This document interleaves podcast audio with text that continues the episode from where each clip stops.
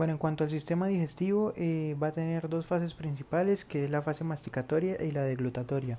En cuanto a la masticatoria, eh, pues la masticación se va a involucrar por los músculos macetero, pterigoideo y los temporales, esos están inervados por el quinto paro, por el eh, trigémino. Los músculos de los labios van a estar inervados por el nervio facial, séptimo par, y los de la lengua por el doceavo par o por el hipogloso. En cuanto a la deglutatoria, pues va a depender de la contracción tanto de los músculos linguales como los del paladar blando y los de la faringe. Los músculos linguales pues están inervados por el hipogloso, los del paladar blando y la faringe van a estar inervados por el plejo faringio que compromete al noveno, al décimo y al onceavo par. Esos tienen su origen en el núcleo ambiguo y una pequeña porción del quinto par o del trigémino va a inervar el músculo tensor del velo del paladar. En cuanto a los conductos salivales, pues tenemos que tener en cuenta las glándulas, o son las glándulas salivales mayores, las submandibulares y las sublinguales y las parótidas.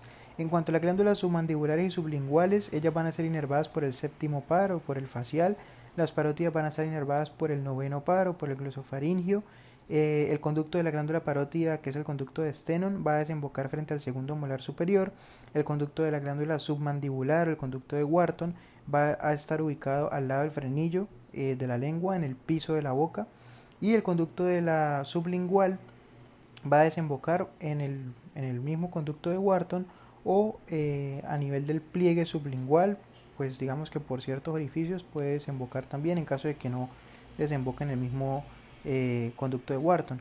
En cuanto a la histología, pues las glándulas, las glándulas difieren, las glándulas salivales difieren, la glándula parótida va a ser una glándula completamente serosa, mientras que la submandibular va a ser mixta, pero mayor serosa que mucosa, y la glándula sublingual va a ser una glándula casi que completamente mucosa. Listo, entonces digamos que a mayor relevancia, pues mayor va a ser la parte serosa, por decirlo de alguna forma.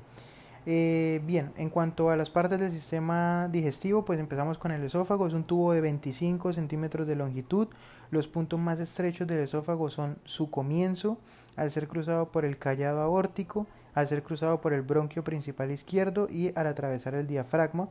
Eh, el esófago comienza entre el borde inferior del cartílago cricoides y C6 y atraviesa el diafragma a nivel de T10 y termina en el cardias a nivel de T11. El estómago va a iniciar en el cardias por detrás del séptimo espacio intercostal, perdón, por detrás del séptimo cartílago costal, más o menos a 40 centímetros desde los dientes incisivos, es que se, da el comienzo del estómago. Y el orificio del píloro, o sea, hacia el final de este órgano, se encuentra más o menos a nivel de L1 en supino, o sea, en pues, posición de pie. En cuanto a las partes anatómicas, pues el estómago va a tener una curvatura menor, que va a tener un aumento menor adherido, y los, y los vasos gástricos derechos e izquierdos también va a tener una curvatura mayor, eh, la cual pues va a iniciar en la incisura del cardias y va a formar el fondo gástrico. Eh, vamos a tener una incisura angular, que es como un límite, una frontera que divide el cuerpo del antro y a la curvatura mayor se le va a adherir el ligamento gastroesplénico y pues por detrás el aumento mayor. Esos van a estar separados por los vasos gastroepiploicos.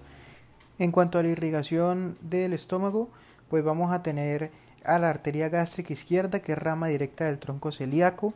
Ella se va a unir con la arteria gástrica derecha, que es rama de la hepática común, digámoslo así, en la curvatura menor. Eh, vamos a tener la gastroepiploica derecha, que también va a ser rama de la hepática común. Ella se va a unir con la gastroepiploica izquierda, que es rama de la esplénica. Eh, y también vamos a tener a las, a las arterias gástricas cortas, que son ramas de la esplénica. Esas son las que irrigan principalmente el corazón, el, el estómago. En cuanto al intestino delgado, pues este va desde el píloro hasta la válvula iliocecal, mide aproximadamente 5 metros, sin embargo por la pérdida del tono puede medir hasta 6 o 7 metros en los muertos.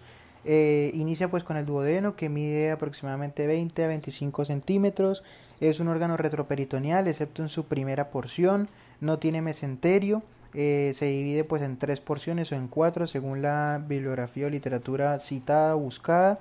Su primera porción va a pasar por debajo del lóbulo cuadrado del hígado hasta el cuello de la vesícula biliar donde está la flexura duodenal superior. Es la parte más móvil Eh, la segunda porción va a descender por delante del riñón derecho hasta L3, en donde está la flexura duodenal inferior y en su parte media pues va a recibir los conductos pancreáticos y el colédoco formando la ampolla hepatopancreática. Esa desemboca en la papila duodenal mayor a unos 2 centímetros, desemboca eh, por encima de la papila duodenal menor. En cuanto a la tercera porción, pues esta va a ser cruzada por los vasos mesentéricos superiores y va a tener por detrás el uréter derecho, el psoas derecho, los vasos gonadales derechos, la vena cava inferior y la aorta abdominal. Eh, esta porción pues es horizontal y se dirige hacia la izquierda por encima del ombligo más o menos y finalmente la cuarta porción que pues según algunos autores la, ponen como cuarta otros simplemente la, hacen como una continuación de la tercera eh, ella va a ascender un poco enfrente y hacia la izquierda finalizando a nivel de L2 y pues finalmente ese es, ahí, está el ángulo duodeno yeyunal pues para, para continuar con el yeyuno. Eh, como referencia, esa cuarta porción del duodeno tiene por detrás el psoas mayor izquierdo, va a tener el tronco simpático izquierdo, los vasos renales y gonadales izquierdos, la mesentérica inferior, por delante va a estar el colon transverso y el mesocolon transverso. En cuanto a la irrigación, eh, pues va, el, duodeno va a tener contribuciones principalmente de la arteria gástrica derecha eh, y pues todas las arterias con terminación duodenal como la supraduodenal, gastroduodenal, pancreatoduodenal superior, eh, gastroepiploica derecha, pancreatoduodenal inferior. Las pancreatoduodenales superiores son ramas de la gastroduodenal, mientras que la pancreatoduodenal inferior son ramas de la mesentérica inferior. Eh, bueno, pues no sé si venga el caso, pero recordar la parte de la circulación portal que es formado por la mesentérica superior, por la inferior y por la vena esplénica. En cuanto al yeyuno ilion, pues estos van a ser fijados por el mesenterio. La raíz del mesenterio va desde L2 hasta la articulación sacroiliaca derecha.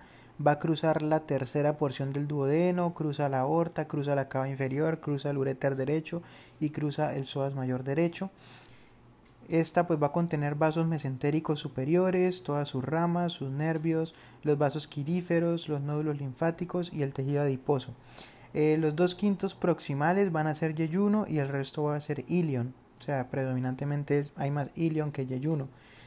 El divertículo de Meckel se va a proyectar desde el borde antimesentérico del ilion distal en el 3% de los individuos, más o menos a un metro de la válvula ileocecal y su longitud promedio de 5 centímetros. El divertículo de Meckel representa la persistencia de la parte proximal del conducto vitelino, puede tener mucosa gástrica, colónica o tejido pancreático y recordemos que aquellas hernias, eh, pues cuyo contenido es el divertículo de Meckel, pues son las hernias del ITRE. En cuanto al colon, pues este va desde el extremo distal del ilion hasta el ano, va a comprender el ciego, el colon, pues ascendente, transverso, descendente y el recto. Eh, mide aproximadamente metro y medio. En la pared vamos a tener tres tenia coli, eh, pues conformadas por músculo liso. Va a tener unas austras o saculaciones eh, bueno, el ciego nace en la fosa ilíaca derecha, tiene una longitud de aproximadamente 6 centímetros, un ancho de 7 centímetros. El apéndice va a surgir de esa pared posteromedial del ciego y puede ser de localización retrocecal, presecal, subsecal, pélvico, promontórico, preilial, postilial. Obviamente el más frecuente es el retrocecal. Eh, el colon ascendente va a medir aproximadamente 15 centímetros, va a pasar por delante del riñón derecho hasta la flexura hepática. Eh, el colon transverso va a medir aproximadamente 50 centímetros, va a ir desde derecha hasta izquierda hasta la flexura esplénica eh, por delante del riñón izquierdo. Va a estar conectado con el borde anterior del cuerpo pancreático por el mesocolon transverso. Recordar ahí de una vez que como punto anatómico eh, la cola del páncreas va a estar relacionada con el ilio del vaso o el ilio esplénico. En cuanto al colon descendente, pues va a medir 25 centímetros aproximadamente, va a descender hacia la cresta ilíaca para luego curvarse aproximadamente entre el psoas mayor y el cuadrado lumbar, pues y dar origen al colon sigmoide, que tiene una eh, longitud de 40 centímetros aproximadamente. Él va a cruzar toda la pared pélvica entre el recto y la vejiga en hombres y entre el recto y el útero en mujeres. Eh, luego se va a ir hacia atrás, hacia el sacro para descender pues ya finalmente en el recto y está fijo por el mesocolon sigmoide. En cuanto al recto, pues va a empezar desde S3 aproximadamente, va a descender toda la concavidad sacrocoxigia y finalmente se va a unir al canal anal después de pasar por la flexura perineal. Eh, por debajo de la flexura perineal y por delante del recto se encuentran en las mujeres la parte inferior de la vagina y en los hombres se encuentra la parte inferior de la base de la vejiga eh, y de las vesículas seminales, los conductos deferentes y la parte terminal de los uréteres y la próstata.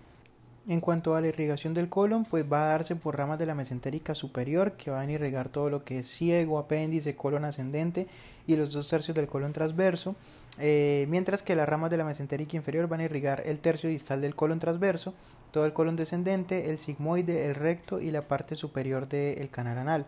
Eh, la rectal superior es la, es la rama terminal de la mesentérica inferior. La rectal media va a ser rama de la ilíaca interna la rectal inferior va a ser rama de la pudenda interna y la sacra media eh, pues va a irrigar la parte posterior de la unión anorrectal y del canal anal. Entonces recordar ahí pues que la parte de la irrigación rectal se va a dar predominantemente por la mesentérica inferior y que la rectal superior es la rama terminal de la arteria mesentérica inferior.